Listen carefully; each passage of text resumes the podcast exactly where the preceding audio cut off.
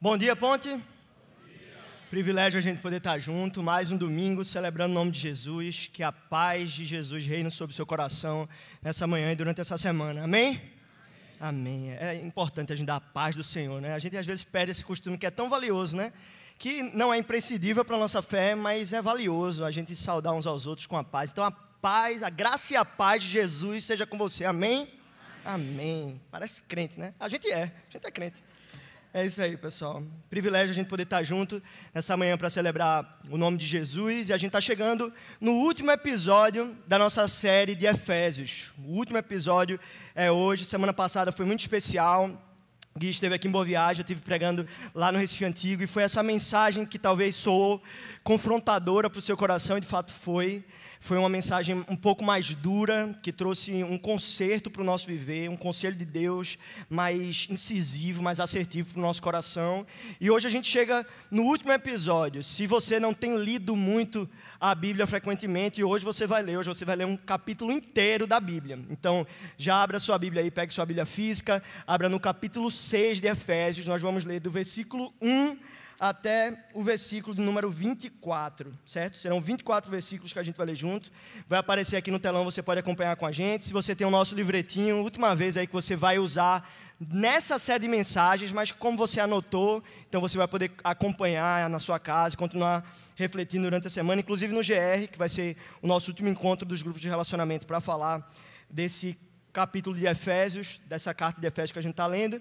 Mas eu também queria te encorajar a colocar seu celular no modo avião. Para você não ter nenhuma distração agora, Instagram, WhatsApp, a gente sabe que a concorrência é grande.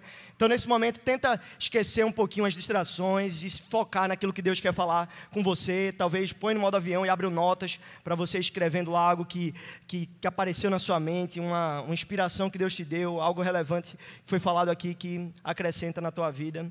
Então, Vamos deixar que Deus fale com a gente, elimina toda e qualquer distração nesse momento. Vamos lá, Efésios capítulo 6, a partir do versículo 1, a gente vai ler aqui na versão Nova Almeida atualizada. Efésios 6, a partir do 1, diz assim: Filhos, obedeçam aos seus pais no Senhor, pois isso é justo. Honre o seu pai e a sua mãe, que é o primeiro mandamento, como promessa para que tudo corra bem com você e você tenha uma longa vida sobre a terra. E vocês, pais, não provoquem os seus filhos a ira, mas tratem de criá-los na disciplina e na admoestação do Senhor. Quanto a vocês, servos, obedeçam a seus senhores aqui na terra com temor e tremor, com sinceridade de coração, como a Cristo, não servindo apenas quando estão sendo vigiados somente para agradar pessoas, mas como servos de Cristo, fazendo de coração a vontade de Deus. Sirvam de boa vontade, como se estivessem trabalhando para o Senhor e não para as pessoas, sabendo que cada um, se fizer alguma coisa boa, receberá isso outra vez do Senhor, seja servo, seja livre. E vocês, senhores, façam o mesmo com os servos deixando as ameaças, sabendo que o Senhor, tanto deles como de vocês, está nos céus e que ele não trata as pessoas com parcialidade. Quanto ao mais, sejam fortalecidos no Senhor e na força do seu poder. Vistam-se com toda a armadura de Deus, para poderem ficar firmes contra as ciladas do diabo. Porque a nossa luta não é contra o sangue e a carne, mas contra os principados e as potestades, contra os dominadores deste mundo tenebroso, contra as forças espirituais do mal nas regiões celestiais. Por isso, peguem toda a armadura de Deus, para que vocês possam resistir no dia mal e depois de terem vencido tudo, permanecer inabaláveis. Portanto, fiquem firmes cingindo-se com a verdade e vestindo a couraça da justiça. Tenham os pés calçados com a preparação do evangelho da paz, segurando sempre o escudo da fé, com o qual poderão apagar todos os dardos inflamados do maligno. Usem também o capacete da salvação e a espada do Espírito, que é a palavra de Deus. Orem em todo tempo no Espírito, com todo tipo de oração e súplica. Para isto, vigiem com toda perseverança e súplica por todos os santos. E orem também por mim, para que no abrir da minha boca me seja dada a palavra, para com ousadia tornar conhecido o mistério do Evangelho, pelo qual sou embaixador em cadeias, para que em Cristo eu seja ousado para falar como me cumpre fazer. E para que saibam como estou e o que estou fazendo, Tíquico, o irmão amado e fiel, ministro do Senhor, lhes dará todas as informações. Eu estou enviando a vocês com esta finalidade, para que conheçam a nossa situação e para que ele console o coração de vocês. Paz seja com os irmãos e amor com fé da parte de Deus Pai e do Senhor Jesus Cristo. A graça esteja com todos os que amam sinceramente o nosso Senhor Jesus Cristo. Amém? Vamos orar, feche seus olhos. Vamos pedir para que Jesus fale conosco. Senhor, nós estamos aqui na Sua presença, Pai. Nós viemos na Sua presença, nós estamos aqui na Sua presença, sairemos na Tua presença, viveremos na Tua presença, mas em especial nesse momento a gente ore para que o Senhor fale algo especial para o nosso coração, Pai. Algo que impacte o nosso viver e seja como uma espada cortante, Pai. De dois gumes, que corta quem fala e corta quem ouve. Que a tua palavra possa produzir fé no nosso coração, porque a fé vem pelo ouvir. E ouvir a tua palavra. Então, produza fé nos nossos corações, Senhor. Por favor, faça isso, Pai. Mostre Cristo através da pregação da tua palavra, até que todo joelho se dobre e toda língua confesse que só tu és o Senhor, Pai. Essa é a nossa oração, em nome de Jesus. E a ponte diz: Amém. Amém. Esse texto é conhecidíssimo, né? Com certeza você já deve ter ouvido esse texto que fala sobre a armadura, a armadura do cristão, a armadura de Deus, e que a gente tem que se vestir com essa armadura, e que a nossa luta não é contra carne nem sangue, mas contra principados e potestades. Esse texto é famoso e edifica muito a nossa vida mas ele não vem do nada. A carta de Efésios é uma grande construção. O apóstolo Paulo, ele está falando desde o início sobre uma nova mentalidade, sobre a gente enxergar a vida, a igreja, a nossa essência, de uma forma completamente nova, uma forma transformada. A gente não pensa como o mundo pensa, a gente não confia no engano do nosso próprio coração, pelo contrário, a gente ouve aquilo que Deus fez por nós e aquilo que Ele nos chama para fazer, a forma como Ele nos chama a viver. E a gente viu um pouco disso na semana passada, sobre, sobre viver com alegria, sobre viver agradecidos e submissos. Ah, talvez, eu tenho certeza que Gui fez isso aqui, eu também fiz isso lá no Recife Antigo, sobre desconstruir essa perspectiva errada que a gente tem sobre submissão.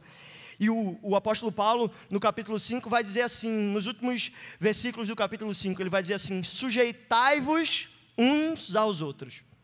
Se sujeitem uns aos outros. Não é apenas tarefa do marido e da mulher. Não, todos nós devemos nos sujeitar, devemos viver uma vida em serviço considerar o interesse dos outros antes dos nossos, como fala no livro de Filipenses, o apóstolo Paulo, dizendo: Olha, façam como Cristo, que a atitude de vocês seja igual a de Cristo Jesus, que não considerou que ser igual a Deus era algo que ele deveria se apegar, no entanto, o que é que ele faz? Se esvazia e é obediente. Isso é se sujeitar, isso é se submeter.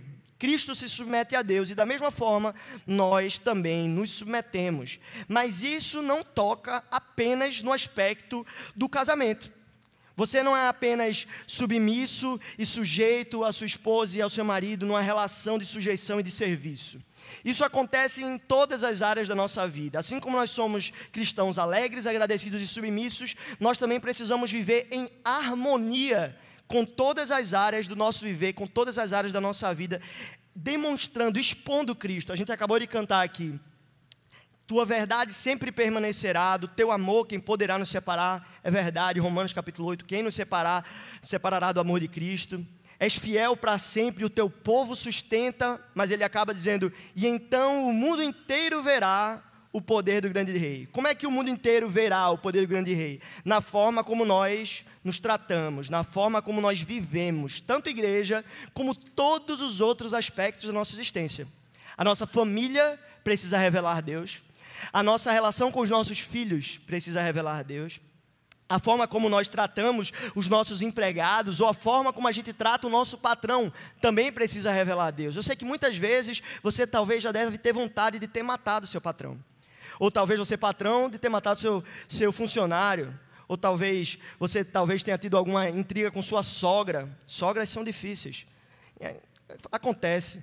Mas todas essas relações, que às vezes são um pouquinho desconfortáveis para a gente, elas precisam necessariamente refletir a imagem de Cristo. Refletir esse Deus amoroso, perdoador, compassivo, misericordioso, cheio de amor.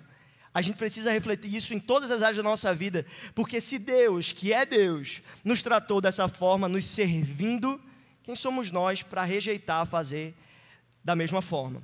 E aí o apóstolo Paulo, depois de ter falado sobre a relação do homem e da mulher, trazendo a conotação disso como para sua igreja, o marido deve amar a sua esposa como Cristo amou a igreja, se entregando por ela. Agora ele vai trazer uma outra relação familiar: filhos e pais. Deus ele escolheu se revelar através da família. Ele poderia ter se revelado de muitas outras formas e ele assim o fez. Mas a mais sublime foi através da família. Afinal de contas, Deus é pai. Ele se revelou através de Jesus como filho. Nós somos os filhos e filhas de Deus. Juntos nós somos irmãos. Ele é o noivo, nós somos a noiva. Ele escolheu a família para se revelar. E todas as vezes que o apóstolo Paulo, aqui na carta de Efésios, ele vai trazer esse aspecto familiar, ele quer uma aplicação prática para a nossa vida, mas ao mesmo tempo conectando com aquilo que nós somos em Deus, como igreja de Jesus. E aí ele começa, e já deixa sua Bíblia aberta e acompanhe com a gente. Efésios capítulo 6, a partir do versículo 1. Ele começa dizendo assim: Filhos, Obedeçam aos seus pais no Senhor, pois isso é justo.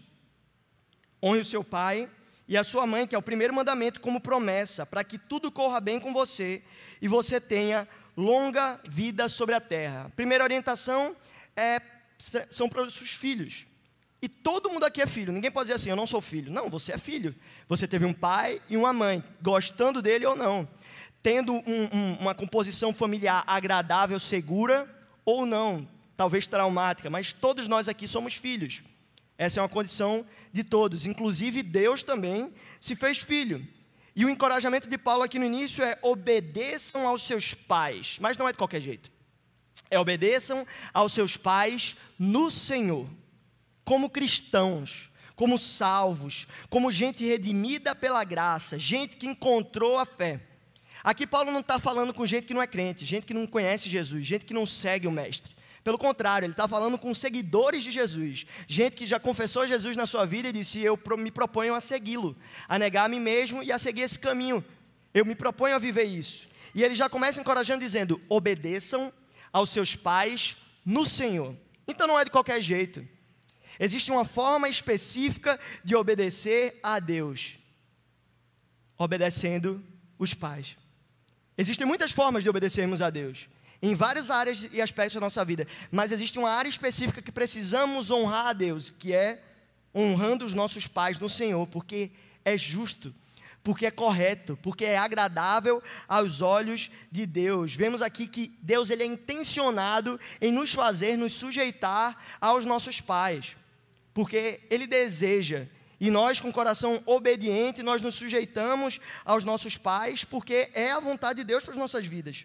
Obedeçam aos seus pais, mas não simplesmente por obedecer, mas no Senhor. Porque quando vocês fazem isso, vocês não estão fazendo simplesmente ao pai de vocês ou à mãe de vocês, vocês estão fazendo isso ao próprio Deus. É uma sujeição primária a Deus e que depois se volta para com os seus parentes, com seus pais, ou talvez um representante da sua família que talvez represente seu pai sua mãe. Mas ele também traz a perspectiva do mandamento. Um dos dez mandamentos é este: honre o seu pai e a sua mãe. É o primeiro mandamento como promessa. Por quê? Porque existe uma condicionante. Ele fala: se você obedecer o seu pai e a sua mãe, os seus dias serão longos e você viverá bem. Bruno, eu conheço jovens que respeitavam muito os pais e morreram muito cedo. O que a Bíblia está dizendo aqui não é uma garantia de que você vai viver 90, 100 anos. É que é seguro confiar nos seus pais. É seguro confiar na palavra do mais experiente, do mais sábio. Você vai viver uma vida boa se você viver uma vida de sujeição, entendendo que o seu pai e sua mãe amam você tanto quanto qualquer outra, na verdade, mais do que qualquer outra pessoa. Poxa, Bruno, mas eu tive uma experiência paterna e materna bem difícil. Infelizmente, isso não era a vontade de Deus para sua vida. Deus não queria que isso tivesse acontecido. E com certeza, Deus lamenta muito se você viveu esse tipo de composição e de lar. Deus não queria que você tivesse vivido isso, porque os pais foram feitos para amar seus filhos de forma extravagante, honrosa e proporcionar um ambiente seguro para eles serem criados. Essa deveria ser a formação familiar que você deveria ter desfrutado durante toda a sua vida. E se não foi, eu lamento muito por isso. Mas os pais amam seus filhos de forma real, viva e poderosa. Eu me sinto completamente amado pela minha mãe. Eu amo minha esposa mais do que qualquer outra pessoa hoje na vida. Eu fiz uma aliança com ela e por isso eu a amo. Mas eu sei que a minha esposa, ela talvez um dia ela deixe de me amar. Eu sei que eu posso ser um homem miserável e posso acabar com o amor da minha mulher por mim. Mas ainda que eu seja um homem miserável, a minha mãe, ela não vai deixar me amar. Se eu matar alguém, minha mãe vai me visitar na prisão. Ela não vai concordar com o que eu fiz, mas ela vai me amar profundamente. Ainda que eu fale coisas até mesmo contra ela. Pais são aqueles que amam profundamente.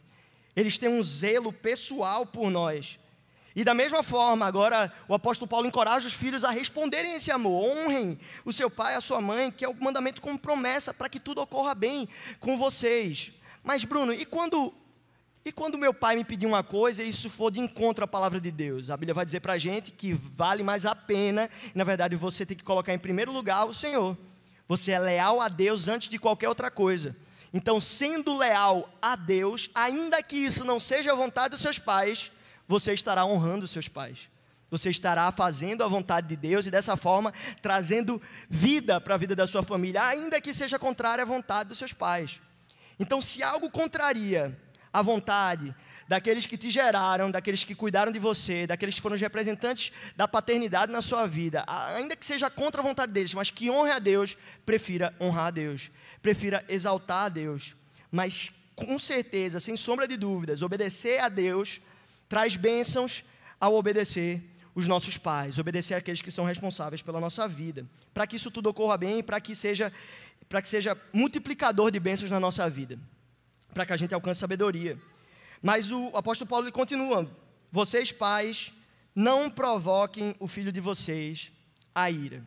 Aqui ele também está falando com pais cristãos, não pais pagãos. Ele está falando, vocês que seguem Jesus, cuidado para não provocarem os filhos de vocês. Porque a função de vocês é proporcionar um ambiente de segurança e paz para os seus filhos, disciplinando eles com amor, admoestando, chamando a atenção, exortando com graça. Mas muitas vezes a gente vê o contrário. A gente vê pais que exigem respeito e honra de seus filhos, mas que são pessoas completamente odiosas, que colocam defeito em tudo, que veem problema em todas as coisas, que ao invés de incentivá-los, fazem o contrário. Gente que diz assim: faça o que eu digo, mas não faça o que eu faço, cujo exemplo é completamente distorcido. A gente não deveria viver isso. Pelo contrário, nós deveríamos instigar o nosso filho, os nossos filhos a um caráter parecido com o nosso porque nós nos sujeitamos primariamente a Deus. Porque nós nos parecemos com Jesus, nós convidamos os nossos filhos a agir da mesma forma. Porque nós escolhemos refletir a beleza de quem Deus é, os nossos filhos são convidados a viver da mesma forma, do mesmo jeito. Tratando-os na disciplina do Senhor. Disciplina essa que nos nossos dias hoje é algo que as pessoas desencorajam, que vem de forma negativa. Mas é o contrário. Disciplina deveria ser visto como algo bom, positivo. Afinal de contas, o próprio Deus faz isso. Vocês lembram do livro de Hebreus? A Bíblia vai dizer que Deus disciplina os filhos a quem Ele ama. Os filhos que Deus ama, Ele se preocupa, Ele disciplina.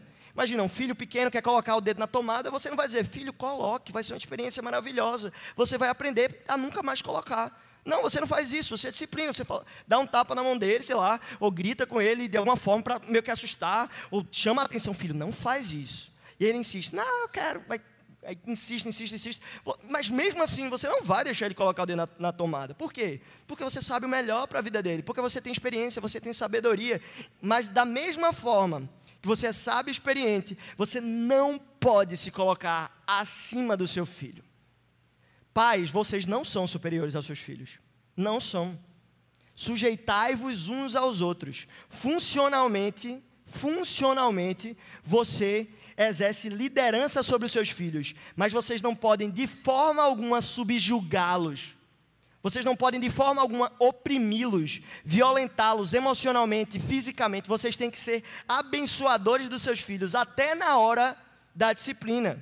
Vocês têm que agir como Jesus agiria, revelando Deus até nos momentos de disciplina.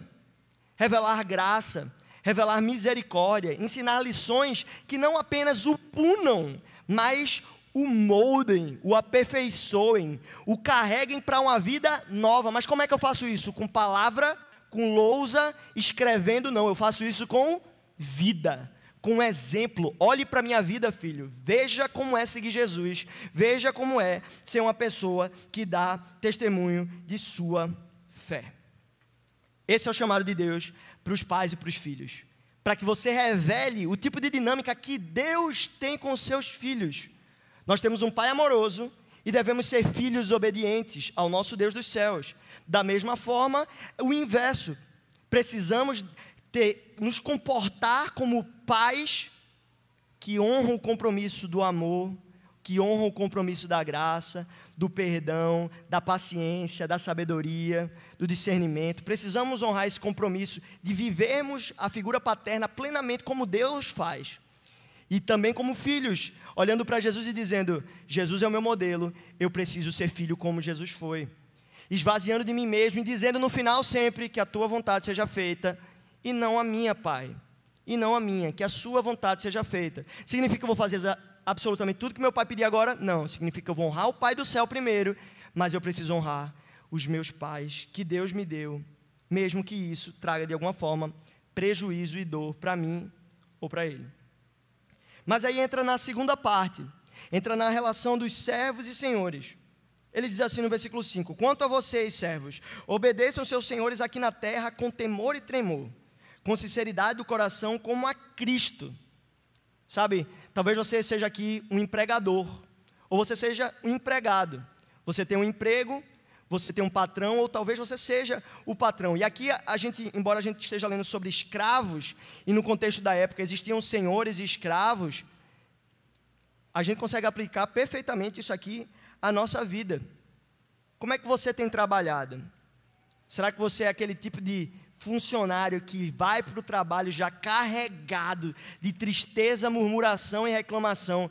Meu Deus, eu nunca queria pisar aqui, como eu estou mal, como meu patrão é chato, como eu tenho motivos para reclamar. Talvez você até tenha, mas o que é que os teus amigos de trabalho têm observado através do teu procedimento lá, lá na, na tua empresa, na tua firma?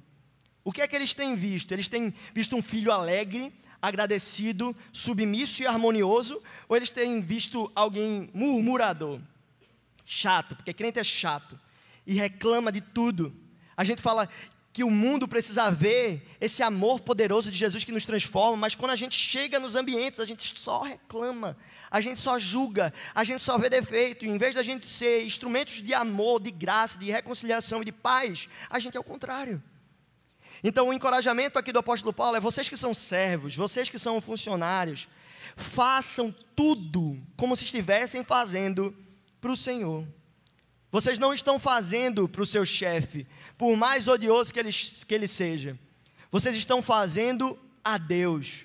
Então façam o melhor, porque o seu serviço é abençoador para as pessoas e o próprio Senhor Jesus nos ensinou que é mais abençoador, é bem-aventurado aquele que dá mais do que aquele que recebe. Ah, eu quero receber o meu salário no final do mês, é completamente plausível e justificável. A própria Bíblia diz que o trabalhador é digno do seu salário mas não é a todo custo. O nosso Jesus, em toda a Escritura, ele vai ser muito mais apegado à sinceridade do nosso coração, à intenção com a qual a gente faz as coisas, não apenas a coisa em si. O nosso Deus ele não é apegado naquilo que a gente consegue fazer, mas em como a gente faz, a qualidade do nosso coração quando nós desempenhamos determinada coisa. Então você é um funcionário, você pode e deve, você é chamado por Deus para glorificar a Deus no seu trabalho, servindo o seu chefe, servindo seus outros amigos de trabalho, seus colegas de trabalho. Você é chamado para fazer como se estivesse fazendo para o Senhor com temor e tremor. Significa que você vai viver uma, vida amedrontada e tal, ah, meu Deus, você é demitido. Não é isso que ele está querendo dizer. Ele está dizendo que temor e tremor é diante de Deus, entendendo que você não está fazendo para qualquer um. Você está desempenhando a sua função para Jesus, para a glória de Deus, para que as pessoas no seu trabalho conheçam Jesus através do seu serviço desinteressado, despretensioso, porque você não está fazendo para receber algo em troca, aplauso, elogio, primariamente. Lógico que você quer seu salário, lógico que você quer receber um elogio, mas primariamente, antes de qualquer outra coisa, você quer a glória de Deus e o benefício das pessoas. Esse precisa, essa precisa ser a intenção máxima do nosso coração. Então ele, e ele continua dizendo no versículo 6: Não servindo apenas quando estão sendo vigiados. A gente é assim, né? Quando alguém está olhando, a gente fica esperto, a gente se cuida mais. Mas quando a gente está sozinho, a gente faz de qualquer jeito, a gente joga chiclete na rua, a gente joga lixo na rua. Ontem eu estava com os adolescentes e os jovens aqui da igreja no Sem Filtro, que é um evento que a gente faz para falar sobre assuntos específicos que a gente não conseguiria talvez falar no ambiente de culto. E aí a gente vai para algum espaço mais informal e a gente consegue conversar com o pessoal. E ontem o tema foi sexualidade, relacionamento, identidade. E uma das coisas que é uma dificuldade para muita gente, inclusive para os jovens adolescentes, é lidar, por exemplo, com masturbação. E não tem tabu nenhum da gente falar isso aqui na igreja, porque é uma realidade na vida de muita gente, inclusive, principalmente, dos jovens e adolescentes. Eles têm que lidar com essa dificuldade, essa crise, esse vício. E a, um, uma das coisas que eu falei com o pessoal, olha, beleza, saber que Deus está com você nesses momentos onde você vai é, se masturbar, talvez não seja tão pesado assim para você, talvez não seja tão relevante, de modo que isso não importa tanto que você continua fazendo. Mas pense assim, se tua mãe tivesse no banheiro contigo, ixi, aí não, né, Bruno? Pois é. Mas Deus está, Ele está vendo, Ele está enxergando, e aí tu, tu nem liga. Poxa, por que a mãe sim? Por que seria tão constrangedor fazer na frente da sua mãe e não seria tão constrangedor fazer na frente de Deus, que é amoroso, perdoador, compassivo, te ama, tem um plano para a tua história, tem um projeto para a tua vida? Não é uma desonra enorme, não? Sim, a gente falou muito mais outras coisas, mas a gente consegue trazer essa mesma perspectiva para dentro da, da, relação da gente com, com o trabalho. Muitas vezes a gente se priva de dar o nosso melhor porque não tem ninguém vigiando, mas Deus está vendo, meu irmão. Deus está vendo. E Deus conhece a intenção do seu coração, você não consegue esconder. A Bíblia vai dizer no Salmo 139 que antes que a palavra chegue à nossa boca, Deus já conhece toda. Toda. Deus já conhece tudo sobre você. O que você está pensando sobre mim agora. Meu Deus, esse menino está falando sobre masturbação no culto. Meu Deus do céu. Pronto, Deus está vendo você agora. Deus conhece os seus pensamentos. Então, sua intenção no seu trabalho, seu esforço, se você está dando o seu melhor ou não, se você está fazendo como que para o Senhor ou não, Deus está vendo. Então, você não consegue enganar Jesus em nenhum aspecto da sua vida. Então, agora, hoje, escolha, faça uma escolha. Eu, daqui para frente, lidarei com o meu trabalho de forma a glorificar a Deus, por mais desafiador que seja, por mais desgastante que seja somente para agradar pessoas, fazer o certo só para agradar pessoas, mas como servos de Cristo, fazendo de coração a vontade de Deus. Sirvam de boa vontade, como se estivessem trabalhando para o Senhor e não para pessoas. O próprio texto ele já é tão claro para a gente. Sabendo que cada um, se fizer coisa boa, receberá do Senhor, ou seja, a nossa recompensa vem do alto. Por mais que o seu chefe não te reconheça, por mais que você não receba o aplauso do seu, do seu colega de trabalho, por mais que ele passe a perna em você, e ao invés de você ser beneficiado por ser honesto, por ser verdadeiro, por ser exitoso, talvez você seja, talvez você seja até prejudicado, mas mesmo assim você vai dar glória a Deus e o Pai que está no céu te recompensará.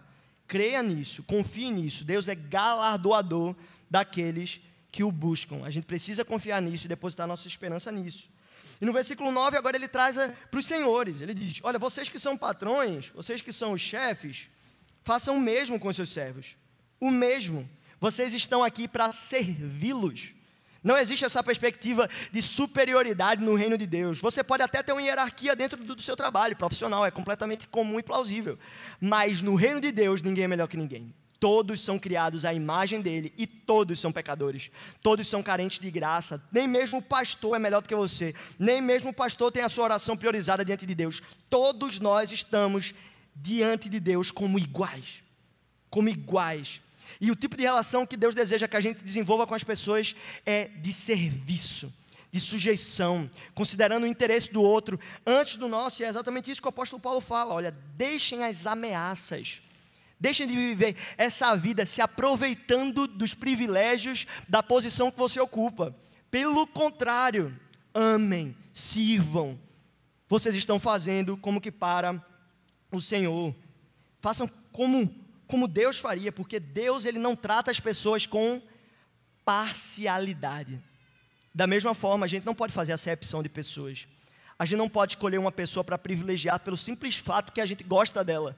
Não, a gente tem que ser justo, a gente tem que ser honesto, a gente tem que refletir o tipo de ação que Deus nos trata.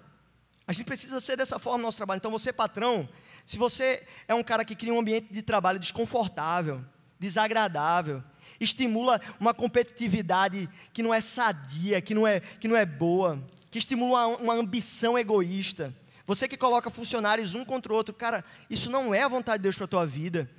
Corrija esse tipo de comportamento antes que seja tarde. Porque fazendo isso você está amaldiçoando pessoas a criar uma murmuração, uma chateação, que às vezes é, ele chegou no trabalho alegre, mas você acaba destruindo o dia da pessoa com a palavra. E o apóstolo Tiago vai dizer que palavras têm esse poder de abençoar e de, e de amaldiçoar, de matar e de dar vida. Então, com as suas palavras, você que é patrão, faça como se estivesse fazendo ao Senhor. Você diria isso para o Senhor? Você serviria o Senhor dessa forma? Então, faça o mesmo com os seus irmãos, porque o Senhor é Senhor do seu funcionário e é Senhor da sua vida. Ele não é Senhor só seu e menos dele, ele é Senhor dos dois. Ele é Senhor dos dois. E é isso que o apóstolo Paulo está dizendo aqui para os Efésios, na perspectiva da escravidão, por exemplo. Porque olhando um senhor, alguém que tinha tudo, e um escravo que não tinha nada, que era um objeto, uma posse naquela época, era visto dessa forma, eles estão falando para senhores e escravos cristãos. Porque depois que se convertiam, a situação da época, o contexto da época, permitia o senhor e o escravo. A Bíblia ela não vai combater a escravidão, ela vai combater a essência do coração do homem, e isso vai fazer a escravidão ser desfeita, isso vai fazer as opressões serem desconstruídas, isso vai fazer a mulher ter voz, por exemplo, John Wesley e George Whitfield, de, muito depois, no século XVII, ele vai, eles vão construir essa mentalidade renovada pelo Espírito, que dá voz à mulher, que, que ajusta a opressão dos trabalhadores nas revoluções que aconteceram de trabalho. Então, o Evangelho que nos transforma, nos impele para transformar a sociedade. Mas o apóstolo Paulo está dizendo: ó, você que é senhor cristão e você que é escravo cristão, diante de Deus vocês são absolutamente iguais. Então sirvam uns aos outros. Escravo, trate o seu senhor com amor e com serviço. Da mesma forma, senhor, respeite o seu escravo. Respeite, ame, sirva-o porque vocês são parte da mesma família. Embora tenham funções diferentes, vocês têm o mesmo valor diante de Deus. Reproduzam com seu viver, reproduzam com suas atitudes esse tipo de dinâmica. É isso que Deus deseja para a nossa vida. Mas aí a gente entra nessa, nessa última parte, que talvez seja a parte que você estava com mais expectativa para hoje. A gente, à medida que a gente lia. Ele começa dizendo: olha, quanto mais sejam fortalecidos no Senhor e na força do seu poder. A gente percebe que ele está indo por um caminho, mas aí ele muda a temática. Ele fala das mulheres, fala dos pais e filhos, fala da relação do, do servo e do escravo. Então ele deu relações de convivência no lar e na vida. Mas agora ele vai dizer: olha, isso tudo só pode ser vivido de um jeito. Não pode ser vivido de qualquer jeito. Tem uma forma, tem um método que não é um checklist que você preenche para se encaixar num padrão e dizer, ah, agora eu estou agradável a Deus. Não. É um tipo de vida processual, é um tipo de vida dinâmica que Deus nos chama para viver. E ele começa no, no versículo 10: Quanto ao mais, sejam fortalecidos no Senhor e na força do seu poder. A nossa força não vem de nós mesmos. Nós não somos suficientes. Nós não temos força suficiente para aguentar todo o rojão da nossa vida. Por mais que você acredite que você é bom, que você é habilitado, que você é capacitado, eu queria dizer para você, em nome de Jesus, você não é. Você não é. Maldito homem que confia no homem e faz do seu braço a sua força. Nós não podemos confiar em nós mesmos, até porque o nosso coração é enganoso, nosso coração é mau e o pecado corrompeu a imagem e semelhança que a gente tem de Deus. Ao invés de quando as pessoas olharem para a gente e verem a imagem de Deus, ao invés de quando as pessoas olham para a gente elas verem semelhanças com o Criador, com o Salvador, eternamente bom, justo e perfeito, o contrário acontece. Nós somos pessoas más. Até nossas boas obras muitas vezes estão manchadas pelo pecado. A gente faz com a intenção de ser visto, de ser aplaudido, de ser notado, de ser recompensado. Nós precisamos do Senhor. Nós precisamos todos os dias acordar e lembrar de onde a nossa força vem. Que sozinhos não conseguimos ser santos, que sozinhos não conseguimos fazer a vontade de Deus. Precisamos da Sua intervenção na nossa vida todos os dias, todo santo dia. Precisamos que Deus olhe para nós com amor e fortaleça o nosso viver, porque senão nós não conseguiremos. Então, sejam fortalecidos no Senhor, mas na força do seu poder, para que vocês sintam que tem algo que não é algo. É, lógico que Deus se manifesta no ordinário, nas coisas simples do dia, e eu estou sendo tão encorajado nisso através do livro Liturgia do Ordinário, que foi o livro do ano passado, eu só vim esse ano, ainda nem terminei, mas, nossa, como tem feito bem a minha vida ver Jesus nas coisas ordinárias. Mas aqui o que o apóstolo está dizendo é que, olha, nas coisas ordinárias, abram os olhos para o poder extraordinário que opera dentro de vocês.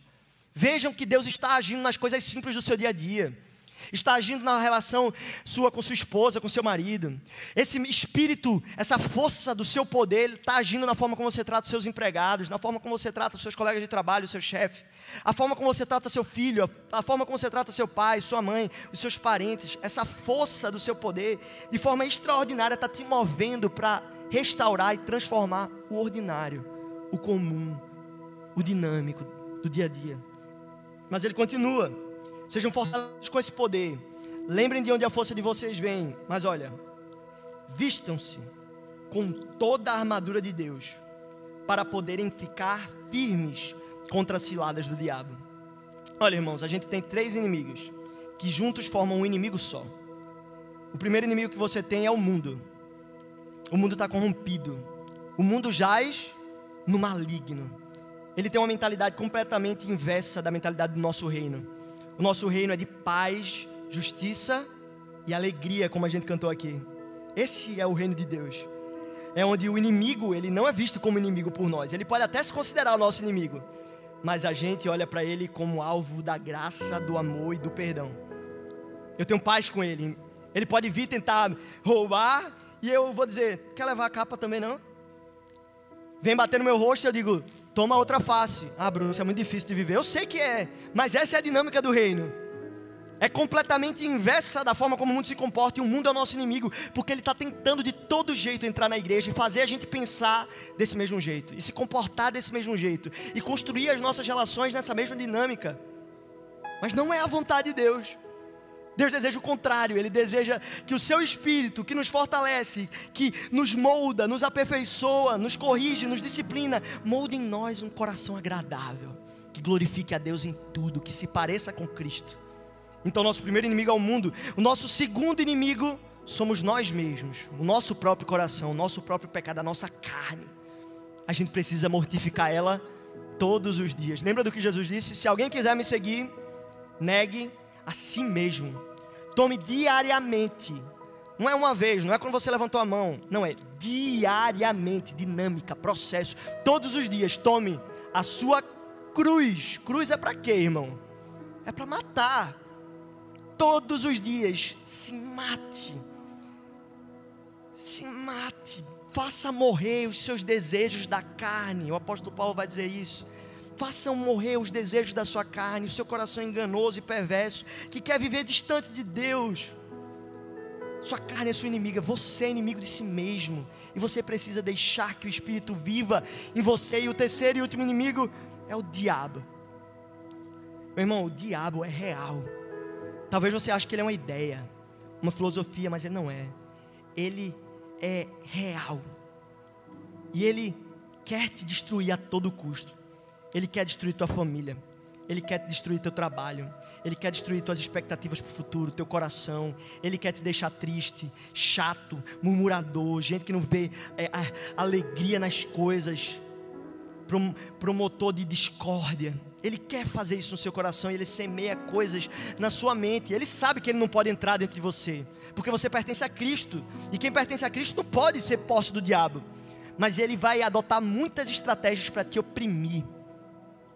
Ele vai usar até pessoas da sua própria casa. Ele, ele vai usar pessoas que você tem estima e que você ama, às vezes para entristecer teu coração e para te desanimar na fé. O diabo ele é real. Ele não é onipotente ele não é onisciente, ele, ele não é onipresente como Deus, ele não é como Deus, ele não é eterno como Deus. A gente já sabe como, qual é o final da história. O final da história é ele derrotado. Ele já está debaixo dos pés de Jesus. Ele não passa das ordens de Deus. Deus diz até aqui, como ele diz para o mar, como nosso Deus diz para o mar, escreve no livro de Jó: Mar, você vem até aqui, daqui você não passa. Da mesma forma, Satanás, Deus diz: é até aqui. Você pode tentar, você pode tentar acabar com os meus filhos, mas os meus filhos já são mais do que vencedores. A vitória não vai ser conquistada, ela já foi. Eles já estão com o troféu na mão, eles estão batalhando uma batalha que já está ganha. Eles estão vivendo a experiência de lutar, mas no final, eles já estão com o troféu na mão. Eles já são medalhistas. Eles já ganharam a corrida. Essa é a vida do cristão, mas nós temos inimigo e nós temos que conviver porque ele vai fazer de tudo para fazer a gente parar para fazer a gente parar de correr essa corrida. Então o apóstolo Paulo está dizendo aqui: olha, vista a armadura de Deus para correr essa corrida. Porque o diabo está tentando forjar ciladas para vocês. Sabe como é que o diabo faz cilada para a gente? Ele não abre uma situação enorme. Você que é homem, ele não pega uma mulher, nossa, maravilhosa, aquela vai verão do comercial. Ele não pega e bota na sua frente e fala: Olha, desfrute aqui. Não é isso que ele faz. Ele abre pequenas concessões. Ele quer brechinhas na nossa vida. Como é que você tem usado suas redes sociais? O que é que você tem visto no seu Instagram, no seu TikTok? Qual é a forma que você vê a sua colega de trabalho, a forma que você trata ela? Você, mulher, da mesma forma. Ah, mas é só mais uma bebidinha, é só mais um copinho, é só mais uma festinha, é só mais um, só mais uma mentirinha, só mais um, só mais uma brechinha. E o diabo só quer isso para armar uma cilada para você. A Bíblia vai dizer que ele, ele está ao nosso redor como um leão, procurando a quem possa tragar. Lógico que o diabo não vai vir pegar na sua carne. Não, ele não vai fazer isso. É lógico.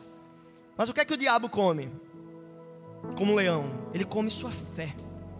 Ele quer fazer você ver Deus menos, enxergar a bondade, a misericórdia, a ação de Deus na sua vida menos. Quanto menos você enxergar Deus, mais o diabo está feliz e mais ele vai continuar comendo sua fé. Esse é o que ele quer fazer. Ele quer te fazer parar parar no meio da corrida. Essa é a ação dele na nossa vida. Ele sabe que ele vai perder. Ele já sabe, ele é derrotado desde o princípio, ele vai perder. Mas ele vai tentar contar as mentiras dele para você e fazer você acreditar nisso. Sabe, falar mais alto do que a voz de Deus na sua vida. E o que hoje a gente precisa fazer é fechar a matraca do nosso coração, fechar a matraca do mundo e fechar a matraca do diabo e deixar que a voz de Deus ressoe mais alto do que todas as outras vozes. A gente precisa de um coração que tenha fé vibrante no Senhor, mas a gente precisa estar firme, como o texto fala. E por isso que ele fala: a nossa luta não é contra carne nem sangue. A sua luta não é contra o seu chefe, a sua luta não é contra o seu pai, a sua luta não é contra sua esposa, a sua luta não é contra aquele cara que se definiu como seu inimigo. Ele não é teu inimigo, não é contra carne nem sangue. Isso é fruto do pecado. Isso é fruto do eu corrompido, do mundo distorcido e do diabo maligno.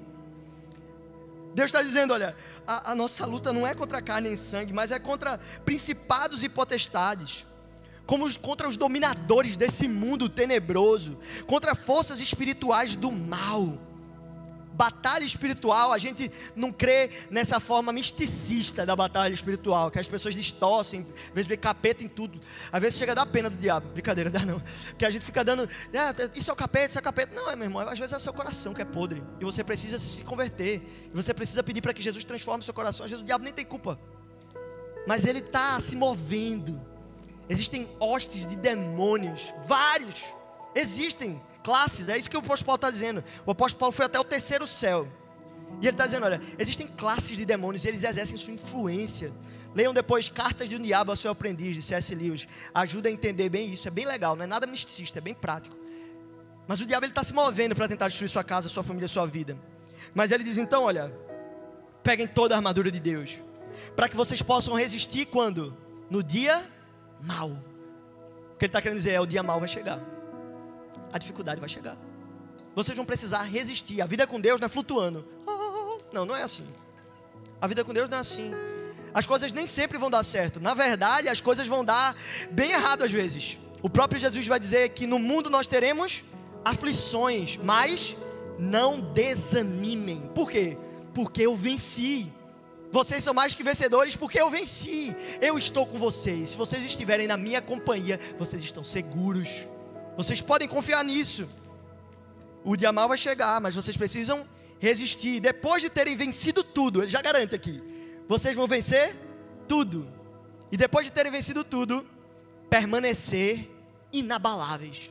Tem uma música dos Arras que diz assim: Somente uma fé que se abalou, inabalável é. Eu só sei que minha fé é inabalável se ela for abalada, se alguém tentar destruir ela, se ela for atacada, se alguém tentar macular ela.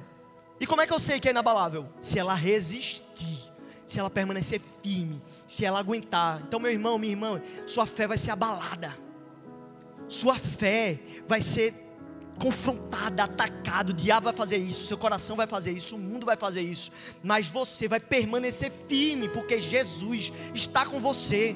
E no final, depois de ter vencido tudo, você vai dizer: sou inabalável, não na minha força, não porque eu sou bom, não porque eu sou capaz, mas porque Cristo está comigo.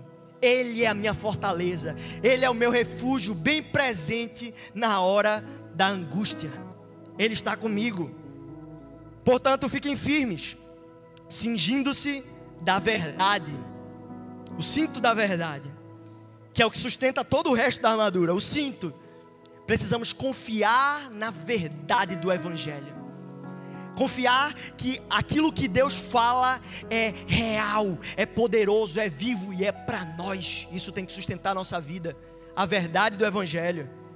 Mas ele continua, ele diz: vistam a couraça da justiça, ou seja, aquilo que protege, aquele elemento de couro do guarda romano. E Paulo começa a descrever o guarda, a armadura, porque ele está na cadeia, ele está preso. A carta de Efésios, Filipenses e Colossenses são cartas da prisão. Ele escreveu num calabouço, acorrentado nas pernas. Ele está lá escrevendo e acorrentado, em cadeia. Então, provavelmente, ele está olhando para um, um soldado romano e tentando conectar a vida comum com a espiritualidade. E ele diz: Olha, vistam a couraça da justiça, esse elemento de defesa, que vai ajudar vocês, vai proteger vocês contra qualquer tipo de ataque, mas essa couraça é da justiça, e aqui não é justiça de é, veja contra mim, vai ter que pagar, não é essa justiça, é a justiça de ser santo, de ser reto, de ser honesto, de ser agradável a Deus, de Deus olhar para a sua vida e ver integridade dele ver, sabe, meus filhos eles são justificados. Eles são justificados. O diabo não pode acusá-los. Lembra Romanos, capítulo 8? Quem tentará contra os escolhidos do Senhor? Ninguém, porque é Deus quem os justifica. Quem, quem é contra, contra nós? Quem poderá ser contra nós se Deus é por nós? Ele está conosco. Então, à medida que a gente se apropria dessa justiça que Deus fez por nós, agora a gente vive essa justiça. Integridade, santidade, reflexo de quem Deus é, de quem a gente foi chamado para ser. Mas ele continua. Ele diz: Tenham os pés calçados com a preparação do evangelho da paz. Nosso evangelho não é do ódio. O evangelho não é da guerra não é da condenação, não é do julgamento, não é do descarte, não é da segregação. O nosso evangelho é da paz. É a vocação dessa igreja. 2 Coríntios capítulo 5. Nós fomos chamados para o ministério da reconciliação, de ser ponte, de promover paz e não ódio. Não preconceito, não racismo, não qualquer espécie de segregação e de afastamento, não, nosso evangelho é da paz calcem esses pés, porque esses pés eles vão andar por caminhos de aflição, caminhos de injustiça, caminhos onde coisas que não agradam a Deus acontecem, mas eles vão levar paz. Vocês são diferentes do mundo. Vocês carregam outra dinâmica, sabe? Lembra do que o apóstolo Paulo fala? Vocês são embaixadores de Cristo. E ele fala no final da carta, né? Eu sou um embaixador em cadeias, eu represento Cristo.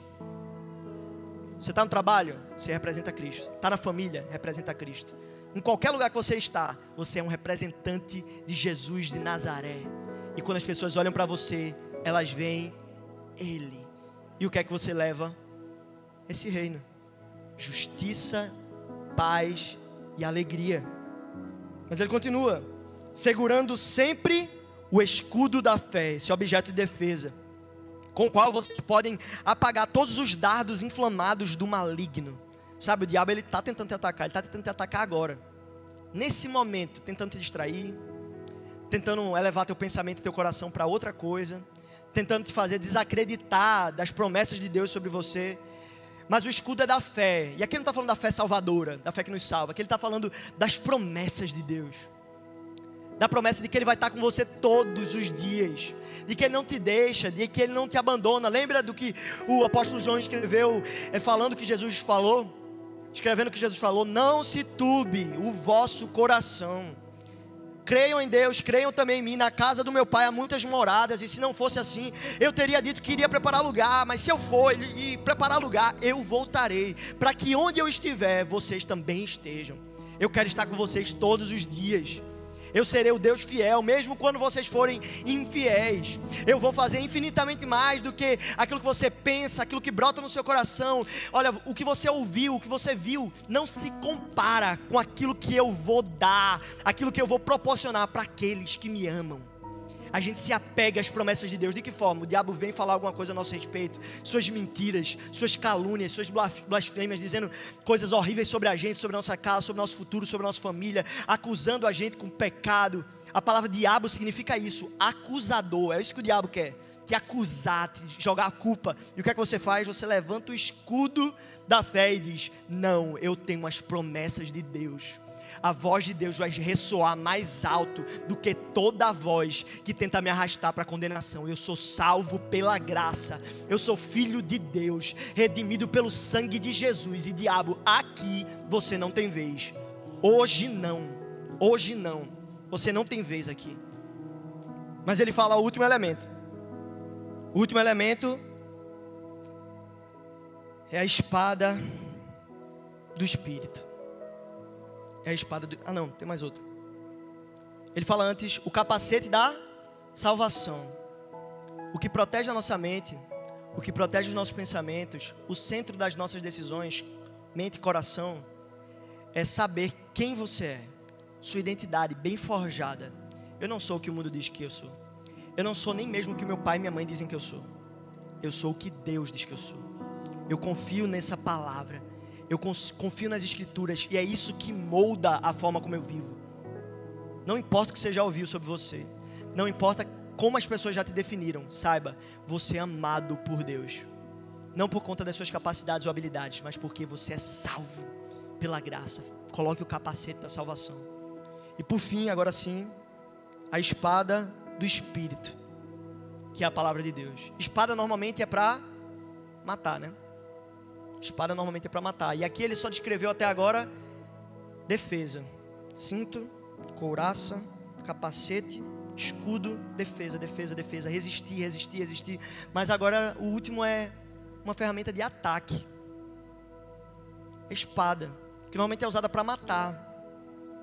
E que no nosso contexto ela é usada para duas coisas. A primeira é para matar, mas não matar os outros, mas matar nós mesmos. Lembra do que o livro de Hebreus vai dizer? O livro de Timóteo também, que a palavra de Deus ela é viva e eficaz. Ela é mais cortante que uma espada de dois gumes. Ela corta quem fala e quem ouve. Eu estou falando aqui, ela está me cortando antes. Estou quebradaço aqui. E vocês também estão sendo cortados pela palavra de Deus. E a palavra ela faz isso com a gente. A espada do Espírito, que é a palavra de Deus, ela corta o nosso coração ela mata o nosso interior corrompido e nos dá uma nova vida. E esse é o segundo aspecto da palavra. Ela mata, mas ela também traz vida. Ela vivifica. Lembra de Jesus sendo tentado no deserto? Quando o diabo fazia as acusações, como é que ele resistia? Com a palavra. O diabo dizia: Olha, está escrito. O diabo usava a palavra para distorcer, para tentar acusar, para tentar fazer uma falsa promessa, contar uma calúnia, contar uma mentira. O diabo chega e fala: faz isso, está escrito. Está na Bíblia. É permitido, vai, faz. E aí Jesus fala: Não. Também está escrito isto. Porque tem a pessoa que lê a Bíblia por religião. E tem a pessoa que lê a Bíblia porque é filho, porque reconhece quem é, porque precisa dela para viver. O diabo ele estava tentando só jogar acusação. Você pode usar a Bíblia como um tolo, mas Deus quer te chamar para usar e ler a sua Bíblia como poder para salvação, para transformar a sua casa, para transformar teu coração, para transformar a tua vida para sempre. A espada pode fazer isso, a palavra de Deus pode fazer isso na sua vida. Mas por fim ele termina dizendo: orem o tempo todo, com todo tipo de oração. Ore por você, ore pelos outros, suplique, clame, interceda. Ore o tempo todo, não é orar, tipo, o tempo todo virar um doido assim. Senhor e tal, não sei o que, não sei o que lá, andar feito. Não é, não é isso. O que ele está querendo dizer é: viva uma vida espiritual. Reconheça que precisa de Deus em todas as suas decisões e que precisa do conselho dele para a sua história, que sozinho você não chega em canto nenhum. Orem continuamente, orem sem cessar. Mas esse apóstolo Paulo, que escreveu a carta de Paulo aos Efésios, aos Colossenses, Coríntios, Romanos, Tessalonicenses, tantas cartas poderosas que a gente fala, caramba, será que é possível alcançar o que esse Paulo está dizendo? No final, ele fala no versículo 19: Orem também por mim, porque ao abrir a minha boca, eu quero ser usado por Deus. Ele não está dizendo, orem por mim para eu sair da cadeia. Não orem por mim para eu ter riqueza. Não orem para mim para eu ganhar um carro. Não orem para mim para eu ter, para eu possuir. Não. Orem por mim para que quando eu falar eu seja ousado. Eu fale no poder do Espírito. Orem para que eu viva o Evangelho. Orem para que a graça que um dia me alcançou continue transformando o meu viver. Orem por mim. Eu não sou suficiente. Eu não sou bom. Embora eu pareça que sou o grande apóstolo, poderoso, capaz de fazer qualquer coisa acontecer, que foi no terceiro céu. Eu sou fraco fraco. Eu sou o pior dos pecadores. Orem por mim. Orem por mim para que a minha fé resista, para que eu não desfaleça. E aí no final, o apóstolo Paulo pôde dizer isso: Eu combati o bom combate. Eu terminei a carreira, mas eu guardei uma coisa: a fé. É isso que o diabo quer tirar da tua vida, mas hoje você pode levantar o seu escudo e dizer: Hoje não. Hoje você não tem vez, hoje você não tem voz. Minha família é do Senhor. Meu trabalho é do Senhor, meu coração é do Senhor, minhas relações são do Senhor. Eu viverei para a sua glória. Nós somos essa nova sociedade. Começa aqui, não começa lá fora. Lá fora não, não tem como transformar sozinho. A gente está aqui porque a gente depende de Deus. E a nova sociedade que Deus quer montar começa em nós. Quer ver o mundo ser transformado? Começa aqui o mundo inteiro vai ver o poder do grande rei. Mas começa nas coisas pequenas, simples. Se vistam da armadura de Deus, com verdade, com justiça, com fé, com a salvação de Cristo e com a espada do Espírito. Vamos nos vestir, estar prontos para a guerra, que não acaba, as aflições é até o fim. Mas Deus está chamando você para viver isso agora, hoje. Não amanhã, aqui, agora, hoje. Fique de pé no seu lugar.